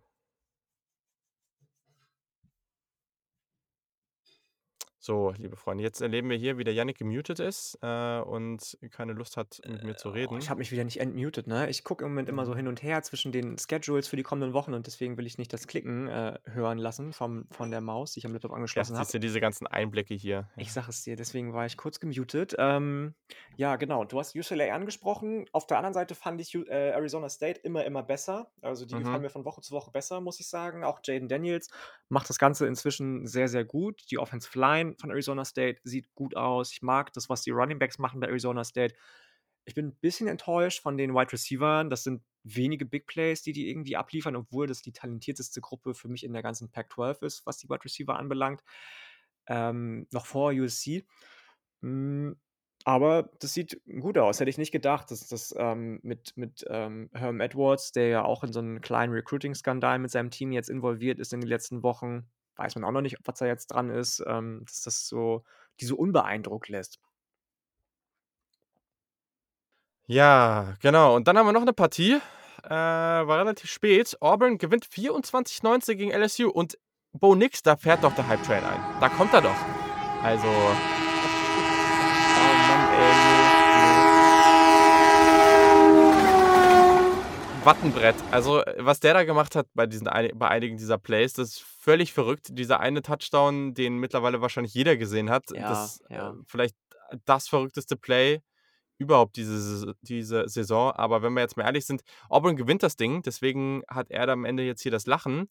Aber der, für den eigentlich der Hype Train anfahren müsste, und ich drücke es jetzt nicht noch mal, aber ist definitiv, auch wenn er verloren hat, Kayshon Boutte, der Wide Receiver, Ja. 127 Yards, ein Der Touchdown ist und da waren wieder Catches dabei. nice. Junge, heftig. Ja, das ist 'n krasser Dude auf jeden Fall. Absurd. Dude, Also, der dürfte der dürfte am Ende auch auf Ja'Marr Chase und Co. Niveau rangieren, wenn nicht sogar noch besser, weil es könnte sein, dass ich den dass der vielleicht sogar noch sogar noch einen Tacken athletischer unterwegs ist. Am Ende wirft Quarterback Max Johnson, der Quarterback mit dem vielleicht, äh, weiß nicht, schwächsten Arm im College Football, nein, das ist vielleicht ein bisschen übertrieben, aber diese Bogenlampen, die der da immer durch die Gegend wirft, äh, wirft die Interception und dadurch, oder nicht dadurch, aber damit verliert LSU diese Partie dann zu Hause und ja, schon sehr, sehr gut. Also Auburn und LSU, die Saison ist ja, um ganz oben anzugreifen, war sie ja schon gelaufen, aber man vergisst dann immer, das sind halt zwei echt fette Unis und wenn die gegeneinander spielen, das ist natürlich eine tolle Atmosphäre und daher auch ein echt schöner Sieg für Auburn. Definitiv, definitiv. Auburn ist halt immer irgendwie für irgendwie so ein Sieg in der Saison gut, ne? Das Ja. auf der anderen Seite verlieren sie dann aber andere Spiele, die sie nicht verlieren dürfen, aber das, das lassen wir mal dahingestellt. Wenn, ich bin gespannt, wie das jetzt nach Bo Nix läuft, Ja. ähm, wenn sie nächste Saison vielleicht mit einem ganz neuen Quarterback starten, wenn äh, Brian Hasen mal irgendwie sein System gefunden hat, weil bisher habe ich Mhm. das Gefühl, hat er noch nicht so einen wirklichen eigenen Gameplan und guckt immer von Spiel zu Spiel, was hat da vielleicht jemand anderes für mich vorbereitet, habe ich das Gefühl. Er ist so ein bisschen, wirkt immer so ein bisschen planlos an der Seitenlinie ähm, und noch überfordert von der SEC-Atmosphäre auch. We will see, ob er sich da so ein bisschen reinfuchsen kann. Ja, witzig wäre ja natürlich, wenn Auburn am Ende Alabama überraschen kann und Alabama dann gegen Georgia verliert und dann wäre Alabama wahrscheinlich raus und dann wäre auf einmal wirklich, äh, dann wäre es auf jeden. Fall sehr, sehr offen. Wird wahrscheinlich nicht passieren, aber in meinem Kopf ist es ein lustiges Szenario. So, Ja, das, ich habe eben I doubt it gesagt. Wir brauchen auch noch einen I, I doubt it Schnipsel, den du einfügen kannst. Von diesem komischen Skifahrenden Schweizer, was auch immer, deutschen Möchtegern-Millionär. angeblich, vielleicht habe ich, aber ich, ich habe keine angeblich war der irgendwie, also ich war ja an der Leuphana Universität Lüneburg. Äh, übrigens, Shoutout an Christoph Kröger vom Downside Talk Podcast, äh, der war da auch. Äh, und angeblich soll der da irgendeine Connection zu haben zu dieser Uni. Ähm, aber ich habe das nie weiter untersucht. Äh, auf jeden Fall dieser Schnipsel, ja, den, äh, da muss Es ich mich nochmal dran es erinnern. gibt, glaube ich, auch äh, wichtigere Fragen, auf die man Antworten finden kann. Stimmt, hast recht. Aber naja, also kannst mich auf jeden Fall daran erinnern, dann werde ich diesen wunderbaren Schnipsel hier einfügen und äh, dann können wir hier nochmal ein bisschen Variabilität reinbringen. Auch gerne, wenn ihr noch andere Ideen habt. Äh, ich bra ich brauche nicht nur eine Idee, sondern ich brauche einen, einen konkreten Schnipsel, weil das ist gar nicht so leicht, diese Sachen dann zu finden. Also ihr müsst mir dann auch schon ein Video oder irgendwas liefern, wo das dann zu hören ist. So, also, und wir gehen jetzt mal weiter. Mit 52, Is- 52 Minuten auf der Uhr gehen wir zu unserem Quarterback-Ranking und wir machen das jetzt ganz entspannt. Du erzählst deins, ich erzähle meins und äh, ja, wenn wir da noch Fragen oder Challenges oder Takes oder so dazu haben, dann ja, dann machen wir das. Äh, und wenn von nicht, unten dann oder gehen von wir oben weiter. anfangen? Nee, du fängst jetzt schon von unten an. Ist ja sonst langweilig. Ja, würde ich auch sagen. Okay. Du bist immer derjenige, der hier gerne mal von oben anfängt. Echt? Hm, Vielleicht. Keine Ahnung. Kann sein. Ähm, ist ja auch egal.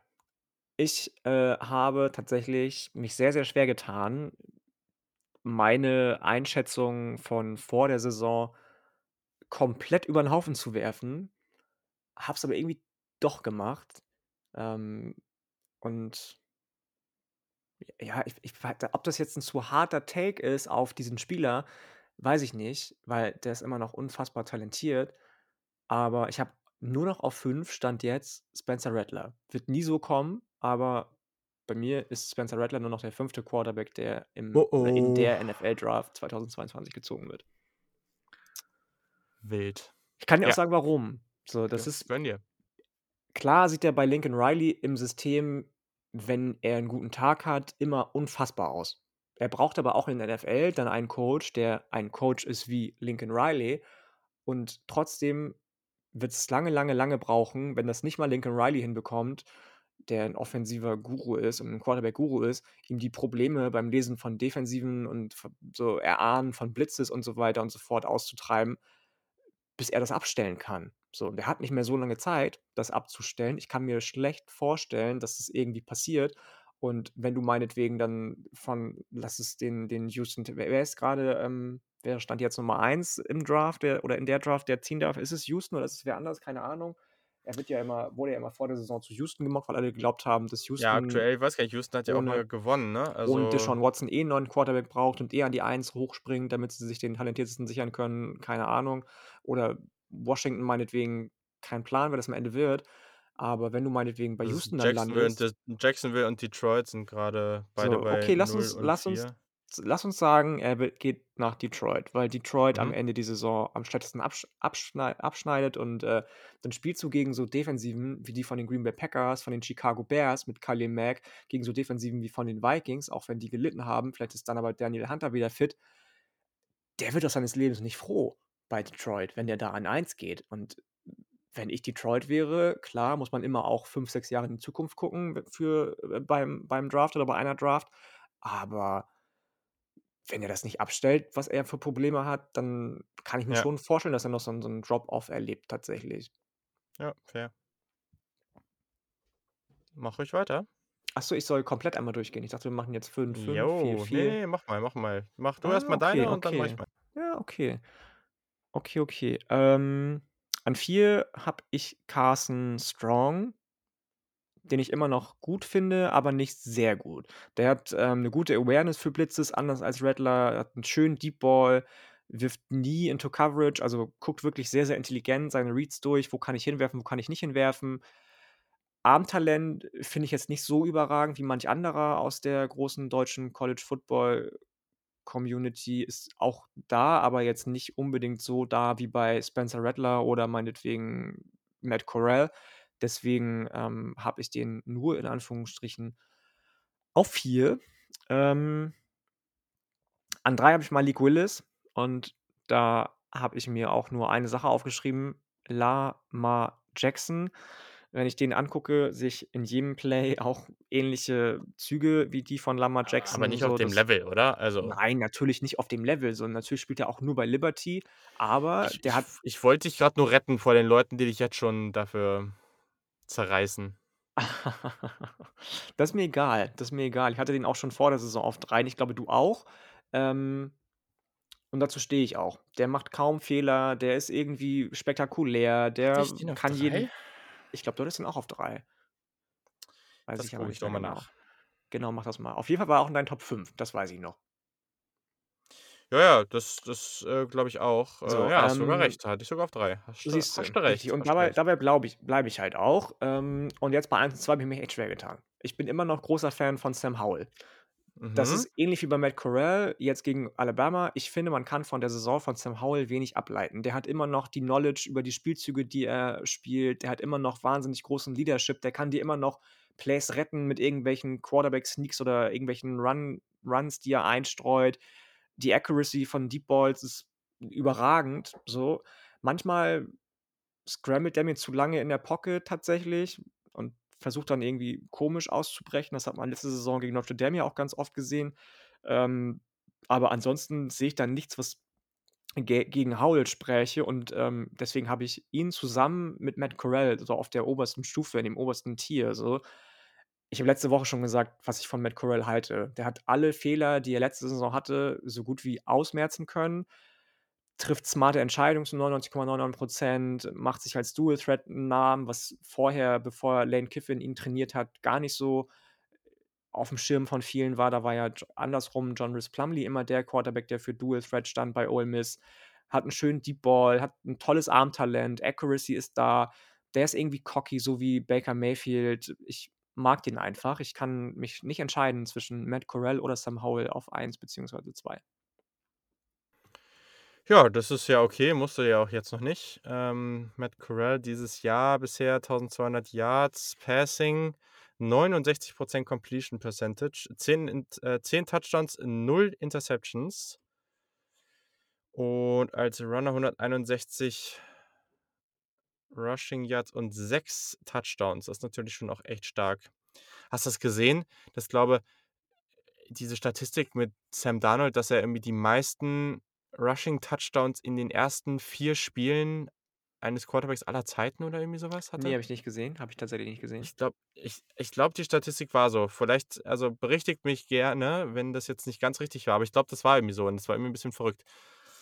Weil der hatte, glaube ich, irgendwie in drei oder vier Spielen fünf Touchdowns. Er hatte ja irgendwie jetzt in, in, gegen, gegen Dallas in, den, in der ersten Halbzeit gleich zwei Rushing-Touchdowns. Ähm, ja, verrückt. Okay. Leider haben sie ja doch verloren, trotzdem, das erste Mal jetzt diese Saison. Ja, war, ja, also irgendwann haben sie es halt einfach echt aus der Hand gegeben. Das, ähm, aber die, die, die Schwächen der Offensive Line, die wurden jetzt halt auch echt entblößt. Also das hat man, da gab es echt Phasen. Ja, ja. Und dann einiges war von Sam Darnold wieder cool, aber es war halt auch echt up and down und ja, klappt halt dann auch einfach nicht alles so konstant.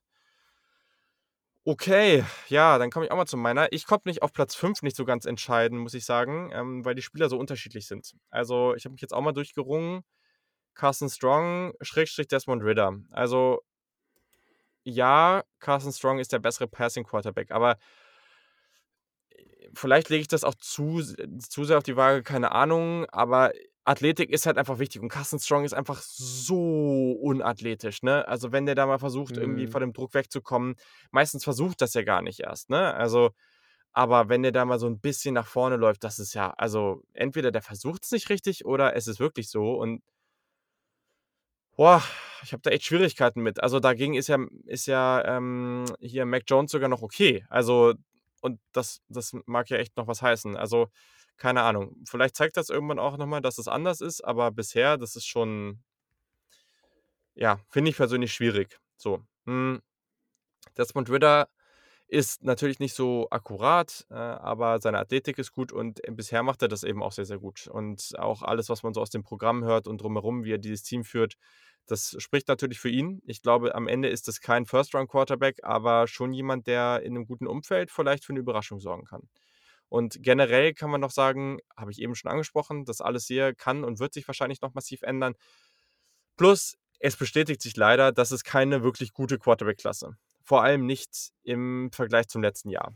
Und äh, deswegen, also das muss man vielleicht nochmal dazu sagen. Ich habe aktuell Malik Willis auf 4. Mm, viele Tools. Und der konnte die Entwicklung auch schon durchaus zeigen. Also da war schon auch einiges dabei. Aber er hat halt jetzt auch nicht so komplett diese Takeover-Saison, die man sich vielleicht ein bisschen erhofft hatte bisher. Äh, und das hat aber jetzt auch gerade vor allem was damit zu tun, dass natürlich Matt Corral, der am Anfang, glaube ich, gar nicht in meiner Top 5 war, jetzt natürlich aufgestiegen ist. Also das hat eigentlich weniger mit ihm zu tun. Ich glaube, Malik Willis ist äh, allein mit diesen Tools und mit dem Talent, was er mitbringt, ein First-Round-Quarterback. Da, soll, gehört er auch hin. Aber ja, ob das jetzt irgendwie in der oberen Hälfte ist oder am Ende, aber grundsätzlich ähm, wird den da, glaube ich, jemand ziehen und das ist dann auch völlig okay. Auf Platz 3 habe ich Sam Howell. Hm, hat halt ein bisschen weniger Tools und Upside als die ersten beiden, aber er hat sich schon erstens deutlich verbessert äh, im Vergleich zum Start dieser Saison. Und was cool ist, gerade jetzt, ich, gar nicht gegen Duke, sondern ich glaube auch die Partie davor, dass sorry, also er konnte ja auch einiges an Athletik jetzt zeigen, ne? Also er hat ja jetzt auch echt einige fette Plays da auf dem Boden gehabt und das war echt cool. Also der wird jetzt nie dieser, dieses Rushing Beast sein, aber das war schon äh, teilweise echt, echt stark und, und er kann da auf jeden Fall, also du musst ihn da auf jeden Fall respektieren und das Mhm, tut seinem mhm, Spiel gut. eben. Dazu, du hast es angesprochen, das war am Anfang teilweise schwierig, aber dieser unglaublich akkurate und wunder, wunderschöne Deep Ball ist auch wieder zurück. Er macht das gut. Ich glaube, es könnte ein Quarterback sein, der in der NFL auch ein bisschen Eingewöhnungszeit benötigt, aber gut, das ist bei den meisten Ja, ich meine, Fall. braucht sogar Trevor Lawrence, ne? Und das ist, Genau, ja. genau. Das sieht man dieses Jahr. Sehr schön. Ja. Genau, so. Ähm, und jetzt, ich erkläre das auch gleich, bevor jetzt hier alle wieder ausrasten, aber ich habe auch zwei Matt Corral. Ähm, ja, ich glaube einfach, der braucht eine relativ spezifische Offense, aber in so einer RPO, Quick-Hitting-Offense ist der halt super. Super aggressiv, äh, hat es jetzt hinbekommen, bisher zumindest auch diese Turnover zu minimieren. Das ist sehr, sehr schön zu sehen. Ähm, einfach einen super schnellen Release, klasse Arm und eben dieses, diese, diese Einstellung, in kleine Fenster gehen zu wollen, auch über die Mitte. Das passt super zu, zur heutigen, zum heutigen Football und zur heutigen NFL und ich glaube, damit kannst du eine Menge hinbekommen. Und ich erkläre das jetzt ich tue mich gerade noch schwer, Spencer Rattler von der 1 wegzunehmen. Ich verstehe, dass der bisher ganz, ganz viel nicht gut gemacht hat. Allerdings im letzten Spiel hat man auch wieder gesehen, warum das der Fall ist, weil da waren wieder sehr, sehr viele Würfe dabei, die dieses Upside zeigen und die meiner Meinung nach, also da waren wirklich einige unglaublich akkurate Bälle in kleinste Fenster und ich, da war auch diese Interception, keine Frage, aber diese Würfe, die der da macht, die können ganz, ganz wenig Quarterbacks machen. Und das ist für mich dieses Jahr so das Seeding, was du mit ihm bekommst, das kriegst du halt meiner Meinung nach mit keinem anderen. Und in einer relativ schwachen Quarterback-Klasse, aktuell bin ich noch nicht überzeugt genug, da von ihm wegzugehen. Ähm, auch von der Einstellung und all diesen Faktoren, klar, ne, das kann ich einfach viel zu wenig einschätzen, deswegen lasse ich das jetzt hier an der Stelle raus. Es kann auch gut sein, dass ich ihn am Ende außerhalb der Top 3 habe, weil, weil ich von den anderen Quarterbacks genug gesehen habe, um überzeugter zu sein. Aber gerade bin ich halt doch immer an dem Punkt, dass ich sage, da ist einfach das Armtalent und das, was er so, äh, diese Mischung aus Mobilität und wie er das Spiel liest, wo er dann, äh, klar, er macht da auch fette Fehler dabei, ne? Aber wie er dann, äh, diese, diese anderen Momente, die sind halt einfach so, so gut und die sind oft halt auch besser als das, was die besten Momente der anderen Quarterbacks in meiner, Mm, mm. meiner Meinung Ja, okay. sind. Sehr fair, sehr, sehr fair. Und wie gesagt, ich habe mich echt schwer getan. Eigentlich habe ich Ich gedacht, verstehe ich, das voll. ich, Ich verstehe das voll. eigentlich dachte ich, ich rank ihn nur auf drei runter, aber dann habe ich mir gedacht, so, nee, stimmt schon, dass er jemand ist, der auch eine, wie Matt Corral, eine sehr, sehr spezifische Offensive braucht, einfach und vor allem jemanden braucht, der ihn streichelt, so als Offensive Coordinator, als Head Coach. Ähm, und ob er das bekommt, ist halt immer die Frage. Und ich bin dann eher so rangegangen nach dem Motto, von wem glaube ich eher, dass er A, wahnsinnig talentiert ist, was er, was er gerade zeigt und ähm, dann auch noch früh Impact haben kann in der NFL. Und das sehe ich halt im Moment bei Spencer Rattler nicht, egal wie talentiert er ist. Ja, ähm, gehe ich mit. Also, ich bin mal gespannt, was mit Carson Strong passiert, weil ich glaube, der, der dürfte am Ende dann auch noch, kriegt er ja jetzt schon, aber dann noch mehr Hype bekommen. Das kann ich mir vorstellen. Äh, ich bin mal gespannt, ob noch irgendein Quarterback, den wir gerade noch nicht so auf dem Schirm haben, da jetzt noch hochkommt. Aber bei den Quarterbacks am Ende sehe ich es halt einfach nicht, weil da einmal die Athletik fehlt und einmal dann irgendwo schon als Passing Quarterback bei, bei Ritter dann vielleicht echt dieses Upside. Also auf das Level wie, wie Howell, wie Corral, wie Rattler, das sehe ich irgendwie nicht. Also da ist Malik Willis wahrscheinlich schon derjenige, der dann diese Tools so vereint, dass, dass er da noch ganz oben reinkommen kann. Ähm, schwierig. Also dieses Jahr haben wir viel mehr diesen Fall, wo es vielleicht auch extrem sein könnte, dass einige Teams den einen Quarterback irgendwie ganz hoch haben und die anderen den vielleicht nicht mal in der ersten Runde, weil, Mm, mm. weil das einfach so sehr zur Offense passt oder eben nicht. Okay, ja, da werden die Leute sicherlich eine Meinung zu haben. Das ist auch völlig okay. Bestimmt. Und nein, ich habe Spencer Rattler nicht auf 1 gepackt, um euch einfach nur zu verärgern. ähm, Ne, ich ihn auch nicht auf sehr 5, um euch zu verärgern, also um Gottes Willen. Achso, ja, ja, davon bin ich jetzt auch ausgegangen. Und dann gehen wir jetzt mal zur Spieltagspreview, weil da geht einiges ab. Und um 18 Uhr sehen wir auch eine sehr, sehr unterhaltsame Partie auch im ESPN-Player und ich glaube auch auf RAN. Den Red River Shootout, Showdown, Das wäre krass. Wa- den kann man, den siehst du auf Run, auf, auf Run, genau, auf Run nächste, diese Woche. Das ist ja krass. Also es ist, es ist auf jeden Fall auf Heftig. ESPN. Also ähm, ich kann noch mal nebenbei gucken, wie das da jetzt gerade aussieht. das wäre krass. Aber es gibt zwei sehr, sehr gute 18 Uhr Partien, ähm, die beide im ESPN-Player zu sehen sind, was natürlich echt schön ist. Und jetzt kann ich hier nochmal gucken und so, fünfter Spieltag, den hatten wir doch gerade. Deswegen, ja, steht es hier noch nicht. Okay, ja, steht hier einfach noch nicht. Aber es dürfte das werden, denke ich. Texas versus Oklahoma. Und da hat der Lukas auch noch eine Frage, genau, da, die eine Frage hat mir schon beantwortet und das können wir vielleicht mal dazu beantworten. Er hatte mich gefragt, bestes Team in der Big 12. Und er hat in Klammern geschrieben, und dies ist kein Phishing for Compliments. Hm. Ich muss ehrlich sagen, ich kann die Frage fast nicht beantworten. Weil ich, ich will und werde Oklahoma nicht abschreiben, solange sie nicht da irgendwie mal wirklich dann verloren haben. Ich tendiere irgendwie ganz stark dazu, auch in dieser Partie. Ja, irgendwie will ich Texas tippen, aber ich tue mich irgendwie auch schwer. Ich weiß es nicht. Ich finde es. Ah, ich weiß es nicht. Ja, Schwer. ich tippe tatsächlich auf Texas. So, ich habe die Defensive von Oklahoma gefällt mir deutlich besser als die Offensive, muss ich sagen. Bei Texas ist es irgendwie andersrum. Und wenn ich mir die einzelnen, also wenn ich mir Bijan Robinson angucke, wenn ich mir anschaue, wie Casey Thompson in die Offensive von Sarkisian reinpasst, wenn ich mir Xavier Worthy angucke, also ich weiß ich nicht. Ich, würde jetzt nicht mal sagen, dass Texas das beste Team in der Big 12 ist. So 5-0-Record hat zum Beispiel auch Oklahoma State. Ähm, aber wenn, wenn ich mir das Spiel so vor Augen führe, dann glaube ich schon, dass es ähnlich wie bei Michigan, Ohio State, was jetzt bald passiert, Mhm. das das erste Mal seit Langem ist, dass Texas das Ding für sich entscheiden kann. Ich kann dir auch rational gar nicht so genau sagen, warum, aber irgendwie ist so, wenn ich mir dieses Jahr angucke, das ist sowieso so verrückt und crazy alles.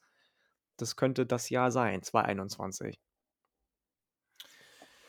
Also Michigan, Ohio State dauert noch ein bisschen, aber ja. Ja, ja, klar. Logisch. Ähm, ja, in beiden Offensiven, die, die eine Konstante ist natürlich Bijan Robinson, bei der ich mir ganz sicher bin, dass, dass der halt liefert, ne? Gleichzeitig, also bei Rattler kann ich mir halt entweder vorstellen, dass der, diese, dass der in dieser Partie jetzt mal so richtig liefert oder halt, dass er auch völlig implodiert. Ähm, ja, ja, ich gehe mit Texas. Also trotzdem weil, äh, tue ich mich schwer, da jetzt hinzugehen und zu sagen, dass sie das beste Team der Big 12 sind. Also ich finde, das kann man gerade einfach noch nicht sagen. Vielleicht liege ich da auch daneben, vielleicht. Ich meine, ich gucke natürlich die Big 12 auch nicht mit der Intensität, wie es jetzt Lukas oder auch Peter oder so tun. Ähm, aber ja, schwer. Ganz, ganz, ganz schwer. Also, ich glaube wirklich, ich würde es wirklich so sagen. Also, Bijan Robinson ist halt der eine Spieler, bei dem ich sicher bin, dass der halt liefern wird in dieser Partie offensiv. Und, und das gibt natürlich einen gewissen Vorteil. Absolut, absolut. Ich bin auch gespannt, was da abgeht. Okay, dann ebenfalls um 18 Uhr, ebenfalls ähm, über ESPN zu sehen und dann potenziell das, also eins dieser beiden Partien wird es äh, sehr sicher werden auf RAN. Arkansas gegen Ole Miss, das Duell der Geschlagenen letzte Woche. Aber sehr, sehr spannend auf jeden Fall. Ähm, und ja, weiß ich nicht, ne? Also ich finde dieses Quarterback-Duell gerade auch sehr, sehr spannend, weil Ole Miss mit, mit Corral haben wir genug drüber gesprochen. Auf der anderen Seite KJ Jefferson, der dieser, ja, Cam Newton Light ist, auch nicht leicht aufzuhalten, ne? Vor allem, also Ole Miss ist ja jetzt auch nicht die beste Defense, also deswegen könnte das hier durchaus unterhaltsam werden. Ja, ich, also ich, ich gehe da tatsächlich eher mit Ole Miss. Bei Ja, Arkansas bin ich vom Quarterback jetzt noch nicht so überzeugt. Also ich finde ihn schon auch schön und spannend anzu also schön im Sinne von schön anzugucken und nicht, äh, nicht attraktiv. Ähm, ja, aber du hast ja gesagt, schön anzugucken. Schön, also passt doch. genau, genau. ähm, und bei, bei Ole Miss glaube ich einfach, dass es so ein. Ich, ich glaube schon, dass Lane Kiffin, das hat er jetzt dieses Jahr und auch letztes Jahr gezeigt, dass er deutlich lernfähiger ist, als dass er das bei in der NFL war, bei USC war, bei Mhm. Tennessee war. Der ist auch gereift einfach und der wird seine Lehren aus dem Spiel gezogen haben und ziehen jetzt gegen Alabama und nächste Woche wieder abliefern mit seinem offensiven Gameplan. Ähm, deswegen glaube ich tatsächlich, dass so ein bisschen jetzt Arkansas den Drop-off erleben wird, auch wenn ich mit meinen Vorhersagen jetzt gerade bei Arkansas gegen Georgia und bei Alabama gegen Ole Mhm. Miss im, ins- im äh, Twitter Spaces Talk daneben lag, aber ich glaube, dass das ähm, für Ole Miss eine Sache wird, die zwar nicht klar ist, aber die am Ende sehr, sehr, sehr ähm, berechtigt ausfallen wird zugunsten von Ole Miss. Ja, schwierig. Also es könnte eine sehr, sehr unterhaltsame Partie werden. Ich glaube halt einfach, dass Arkansas, es hat sehr, sehr stark geholfen, diese Heimatmosphäre zu haben. Da bleibe ich bei. Also das war auch eine hervorragende Leistung, voll. Das hat aber sehr, sehr schön zusammengespielt. Also diese, dieser Drive, den sie hatten, diese Motivation, diese Energie, mit der sie gespielt haben, die einfach deutlich besser war als die ihrer Gegner, als sie gegen Texas gespielt haben, gegen Texas A&M und Co. Das hat auch mit diesem Heimspielen zu tun gehabt. Und Ole Miss spielt in dieser Woche heim, deswegen nehme ich auch die Rebels. So, dann haben wir später eine wunderbare Partie. Und zwar spielen, und jetzt muss ich mal kurz gucken, hier um 21.30 Uhr, äh, hier steht noch nicht wo, Georgia bei Auburn. Und ja, also ich glaube zwar, dass es ganz schwer wird für Auburn, aber sie spielen eben heim, ne? Also das wird auf jeden Mhm. also muss mal gucken, was dieses Chaos Bow Nix äh, Element da jetzt liefern kann. Hm, ja, also Bo Nix hat halt auch die letzten Jahre immer schon mal gezeigt, dass er da solche Momente drin haben kann, die absolut Ja. crazy sind. Wobei man natürlich auf der einen Seite der O-Line von Auburn den Credit für dieses Play geben muss, auf der anderen Seite den in Anführungsstrichen negativen Credit der Defensive Line von LSU, dass da keiner durchgekommen ist und auf die Idee gekommen ist, mal in eine andere Richtung als in Richtung Ball zu laufen, sondern vielleicht mal eine Kurve zu laufen um irgendeinen O-Liner rum, fand ich jetzt irgendwie auch schon schwach. Und ich habe im Take gelesen, dass es vielleicht ähm, jetzt an Auburn gewesen ist, dass Ed Orgerons Zeit sich vielleicht dem Ende nähert bei LSU. Hm, Ja, also ich bin jetzt nicht immer noch nicht so krass sold auf auf Bo Nix, auf Auburn auch nicht, deswegen ne. Ne. Ja, also Georgia gewinnt das, da sind wir uns einig. Und dann, auch wenn man diese Spiele tatsächlich schon gut findet, äh, das ultimative Matchup und auf dem Zettel eins ein Matchup, was wir wahrscheinlich so in der Form erstmal, zumindest in der regulären Saison, vielleicht nicht so schnell wiedersehen. Mal gucken.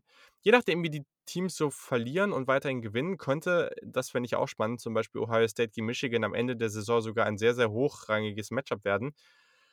Aber das gleiche haben wir jetzt hier. Wir haben nämlich die Nummer 4 gegen die Nummer 5, Penn State at Iowa. Und das ist natürlich spannend, weil sonst Penn State in einigen Spielen immer von dieser enormen Atmosphäre pro, äh, profitiert hat. Das tut Iowa jetzt und das wird nicht leicht für beide Teams. Und es wird aber ganz, ganz entscheidend sein für diese beiden Mannschaften, wie das weitergeht. Ähm, ja, ich finde es brutal schwer, das, das äh, einzuschätzen. Ich fange aber einfach mal an und ich gehe mit Iowa, weil ich glaube, dass diese Penn State Offense sich zwar verbessert hat, aber gegen diese Defense keine Chance hat. Ja, plus eins. Da kann ich nichts anderes zu sagen. Ja. Also das ist echt cool, diesen, diesen Spieltag, weil auch diese Partie, jetzt muss ich hier nochmal gucken, um das Ganze zu bestätigen. Aber, wobei, nee, die Partie ist auf Fox. Okay, ja, nevermind. Okay, ja, cool. Ähm, aber wenn ihr einen Stream dafür findet oder keinen findet, dann schreibt uns ähm, auf Twitter zum Beispiel oder wenn Instagram wieder da ist. Letzte Woche zum Beispiel lief ja super viel auch auf YouTube, ne? Oh, Auch in der okay, krassen. Qualität, dass Notre Dame gegen Cincy auf YouTube zu sehen war, in der Qualität, wie es zu sehen war, fand ich erstaunlich und überraschend. Ja, dann guckt da gerne mal auch am Samstag, sonst schreibt uns. Und ja, ich, ich denke, wir dürften da Gus Johnson als Kommentator erwarten und das könnte natürlich dann wieder ziemlich fett werden. Also es dürfte spaßig werden.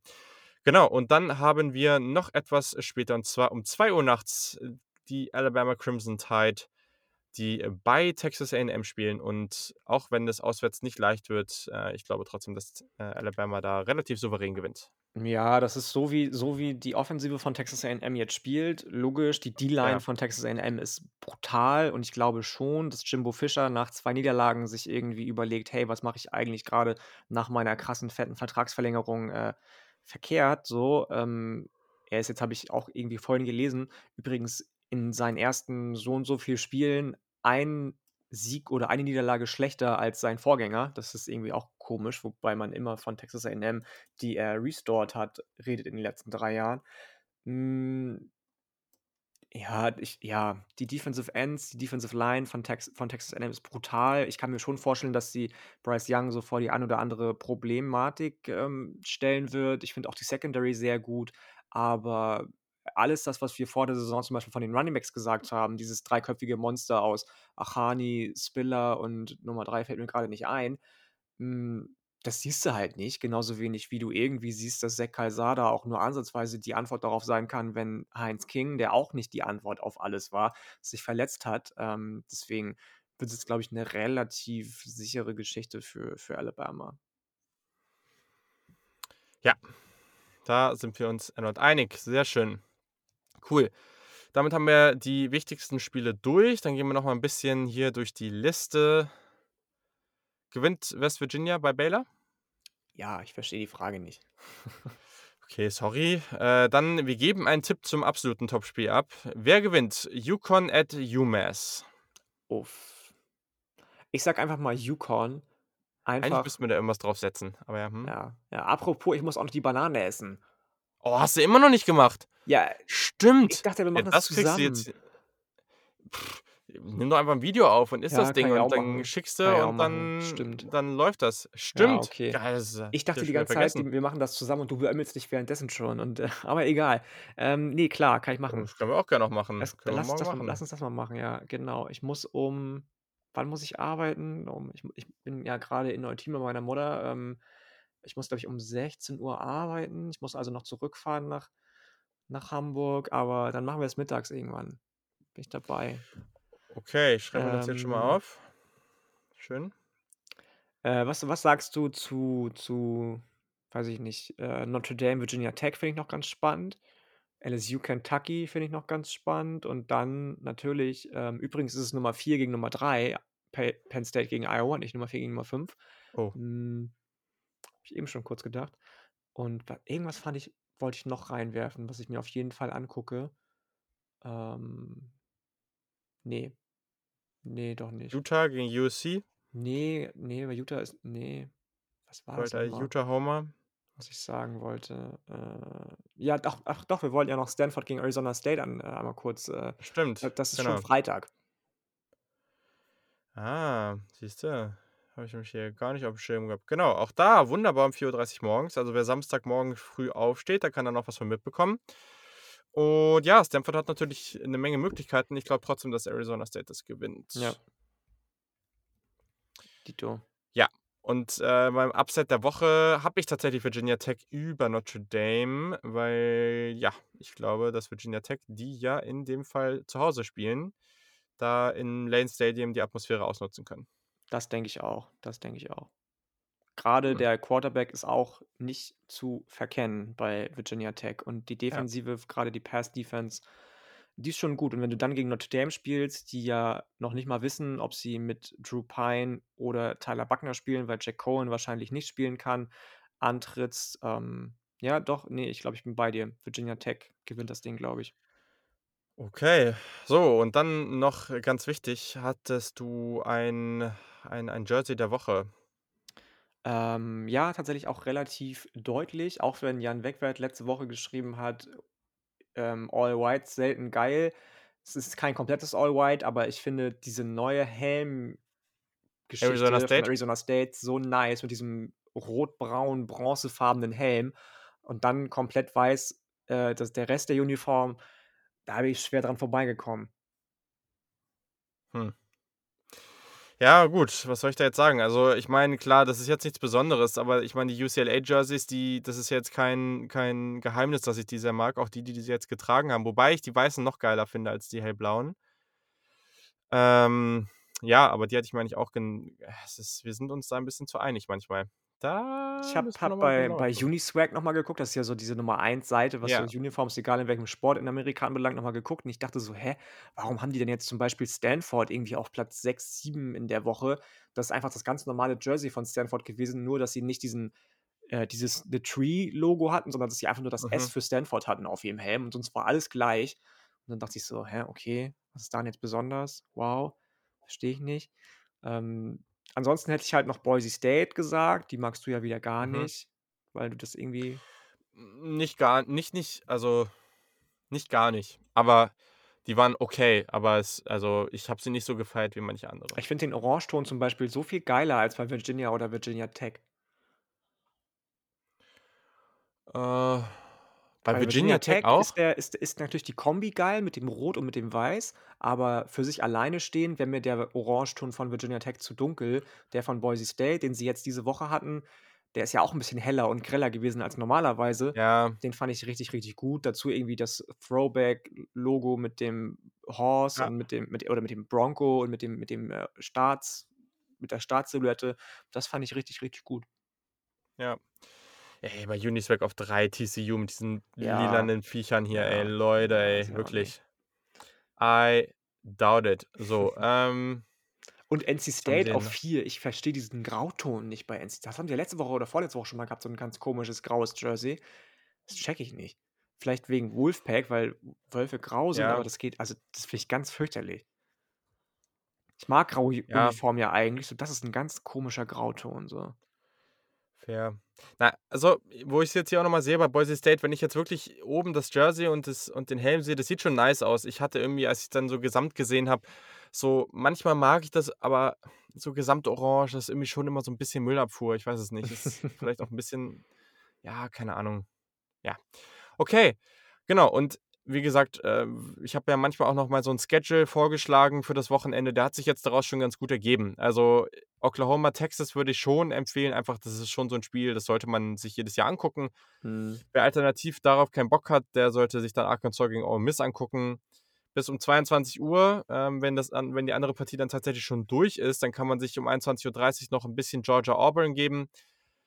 Danach würde ich das aber wirklich dann auf den Second Screen verbannen und wenn man sich auf Fox das wenn man sich das dann irgendwie beschaffen kann, äh, um das zu gucken, dann wirkt, glaube ich, diese Atmosphäre bei Penn State gegen Iowa dann das wirkt, glaube ich, echt cool. Also das unbedingt und später, ja, äh, wenn man um zwei schon ein bisschen müde ist, dann kann man sich noch die ersten Minuten von Alabama, Texas A&M geben, bis Alabama dann irgendwie 21-0 führt ähm, nach äh, sieben Minuten und dann kann man auch ausschalten. Ja, das würde ich auch so sagen. Das passt doch. Perfekt.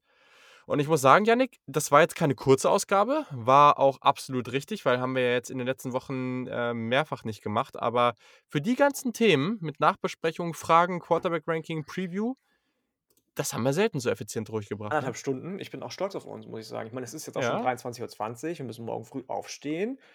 Aber Ich bin auch gerade echt müde, habe ich schon auch echt gemerkt. Also, Ja, ich gönne mir jetzt gleich noch ein bisschen äh, Rittersport-Schokolade. Ähm, die schmeckt einfach zu gut, als dass ich auf die verzichten könnte. So, und ich habe das erste Mal gesehen heute, mein ganzes Leben war eine Lüge.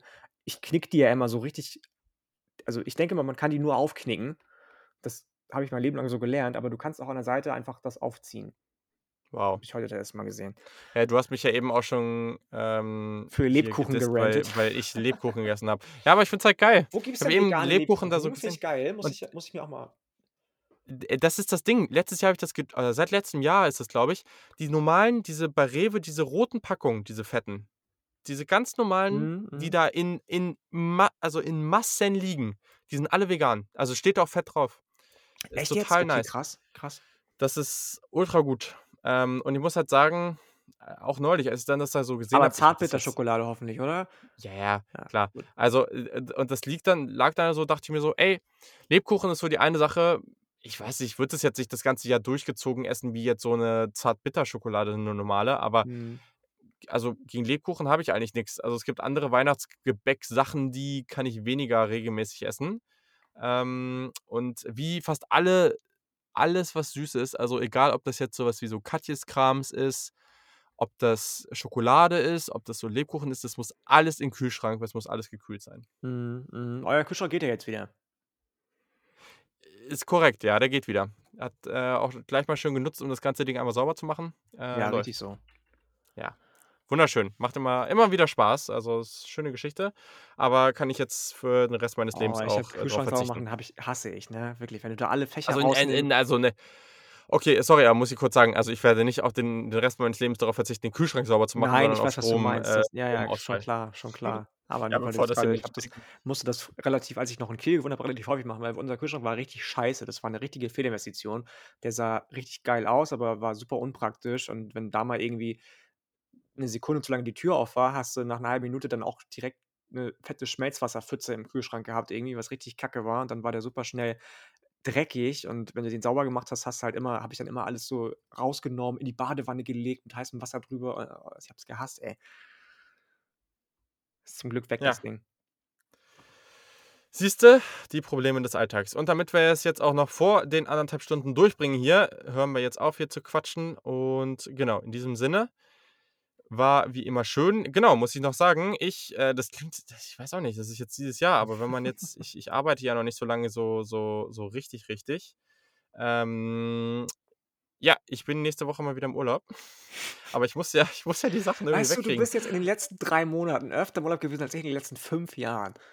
Das ist halt einfach echt frech. Naja, ich habe halt, keine- ich halt 30 Urlaubstage. Ich muss die ja irgendwie wegkriegen.